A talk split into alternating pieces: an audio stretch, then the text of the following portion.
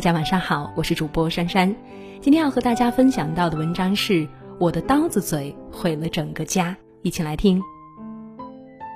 生活中有这么一批人，他们做的永远比说的好，对你好的时候也是真好，但是嘴上却从来不轻易饶人。我们习惯称之为“刀子嘴豆腐心”。电影《万箭穿心》的女主角李宝莉就是这样一个人。年轻的时候看这部电影，总有一些不解：这个女人这么苦，这么累，心肠这么软，可是到最后，为什么把一生过成了悲剧呢？如今为人妻、为人母之后，再回头看，才逐渐看懂，或许这其中就有她那张刀子嘴的问题。李宝莉是一个城里人，从一开始她就不太看得起自己的乡下人丈夫马学武。即使他是在批发市场卖袜子的下岗职工，马学武是国企的厂办主任，他还是看不起他，张口闭口就骂丈夫贱。有一次搬完家之后，马学武请搬家工人进屋喝汽水、抽烟，李宝莉又是大骂：“烟不要钱呀，汽水不要钱呀，你当这是在厂里搞招待呀，真是贱。”如果我们只考虑他言语中想表达的意思，其实不过就是心疼钱，过日子精打细算。可是他以这样的方式说出来，却把一个男人的尊严踩在了脚下。那天晚上，乡下人马学武第一次提出离婚。马学武出轨了，他爱上了一个善解人意的女同事，只因为在他生日那天，同事的一句生日快乐就戳到了他的心。不为出轨找借口，这个男人是真的窝囊。可是试想一下，如果每天都活在一张咄咄逼人的嘴下，也是真的辛苦。后来马学武偷情被李宝莉举报卖淫，导致降职下岗，最终承受不住压力，留下遗书跳江自杀。他说：“对不起老娘，没法给他养老送终；对不起小宝，无法再给他讲数学题。”遗书当中却没有一个字提到妻子。从电影中很多细节可以看出来，李宝莉实际是很在意这段婚姻，也是关心马学武的。甚至他出轨，李宝莉还想着挽回。她在生活上也是事无巨细，可是到了最后却活成了丈夫最恨的人。丈夫死后，她开始挑扁担维持家用，供儿子读书，一根扁担撑起一个家，十几年如一日。可是儿子高考完成为状元之后，却提出跟他断绝关系，并且要求他离开这个家，因为儿子知道了父亲马学武的死因之后，恨极了他。闺蜜告诉李宝莉，她的房子下面有七八条道，在风水上称为万箭穿心。最终，李宝莉确实活成了万箭穿心的模样，只不过真正穿心的不是房子，而是她自己。有人说李宝莉是一个女人的终极悲剧。明明心肠比谁都好，比谁都辛苦，可是却因为一张贱嘴，比谁都招人恨。多少婚姻困顿于刀子嘴中。前不久有这样一则新闻上了热搜：上海的一个姑娘在朋友圈晒了泳装照，婆婆有一些接受不了，就直白的跟她微信说：“太暴露了，不好看，开放过头就是不要脸。”随即婆婆给老公打电话，老公也来神助攻。我妈给我打电话了啊，你别惹她生气了。平心而论，婆婆说的不无道理。朋友圈不是什么安全的地方，而且亲戚朋友都能看到的照片，很多人思想保守，会引起非议的。本来就是发不发都可以的东西，何必要给自己找困扰呢？可是这一位婆婆的用词就非常让人不舒服。游个泳而已，怎么就不要脸了呢？老公也觉得他老妈就是刀子嘴豆腐心，都是为你好，别因为这点小事闹了别扭。可是所谓祸从口出，人与人之间的矛盾大多就是这样来的。明明可以好好说的话，没必要让大家都不愉快呀。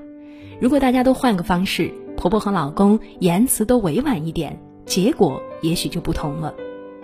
我的邻居小梁是典型的女强人性格，平时和我们相处也是落落大方。她老公阿帆呢，则有些内向。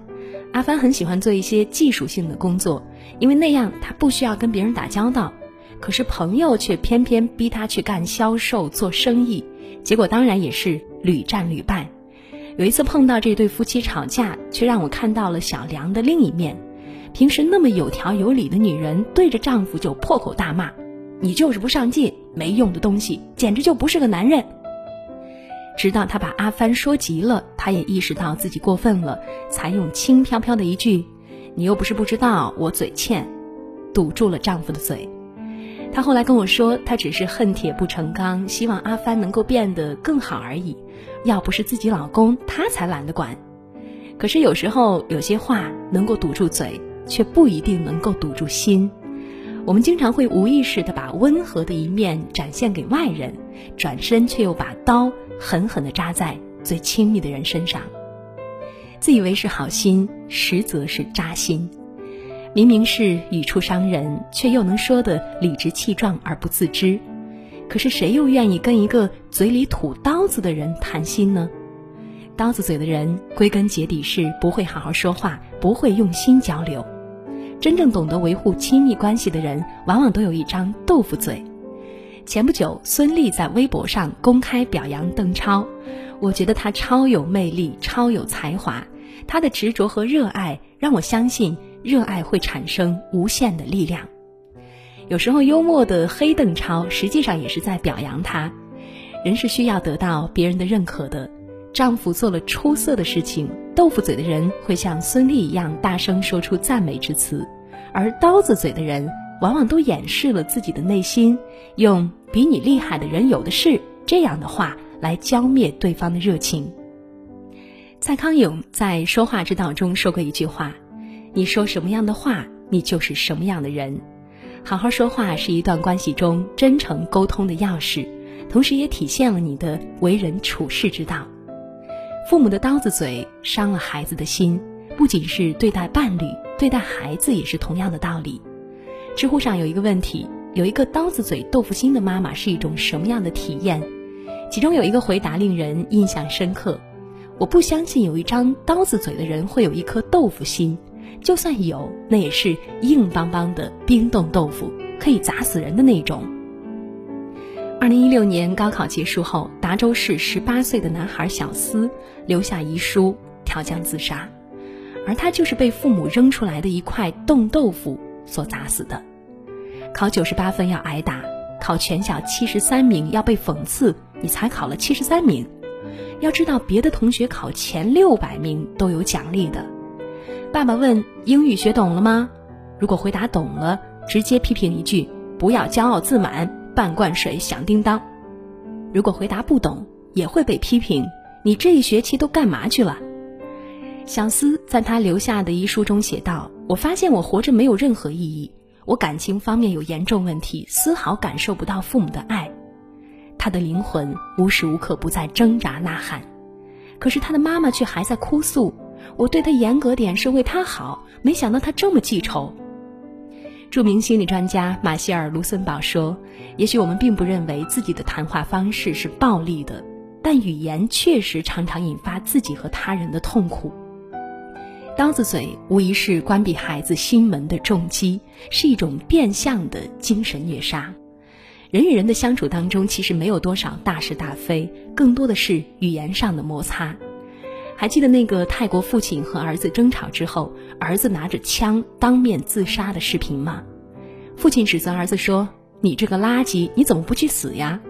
说着便把枪放在儿子面前，而悲剧也就此发生。你随口而出的一句恶语，真的会杀人的。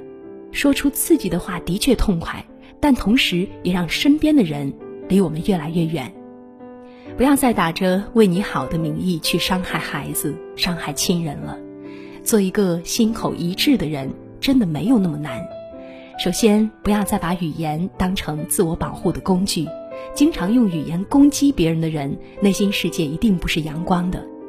如果你的想法是，我要引起他的重视，或者是我的孩子的确不如别人的孩子，那你必须正视他，告诉自己这是我保护自己的外壳，他很丑陋。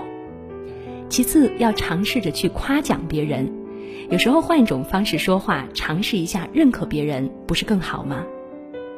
比如妻子做了一道太咸的菜，丈夫一句“辛苦老婆大人做饭，其他都好吃，就这道有点咸”，代替掉指责。丈夫买了你不喜欢的水果，一句谢谢你想着我爱吃水果，只不过我更喜欢吃葡萄。”代替“你怎么一点也不了解我呀？”孩子吃饭把地板弄脏，不要说“你看你笨的”，而是说“吃的真热闹，咱们待会儿一起收拾。”最后坦诚的面对错误，有时候我们其实清楚双方都有错，可是出于自我保护，会下意识的选择在语言上指责对方。这个时候不妨诚实一点，告诉自己这件事我有责任，但是这没什么，我还能弥补。面对亲密的孩子和伴侣，做一个不那么强大却和善的人，同样值得别人尊重。刀子不扎在自己身上，你永远都不会感觉到疼。所以不要总拿刀子嘴豆腐心当成你伤害别人的免责理由，其实真相就是你不会好好说话而已。况且你在使出刀子嘴的那一刻，背后藏着的也并不是豆腐心。好了，小伙伴们，今天的文章到这里就结束了。我是珊珊，听完早点休息，晚安。深色的海面铺满白色我出神望着海星，不知飞哪去。听到他在告诉你，说他真的喜欢你，我不知该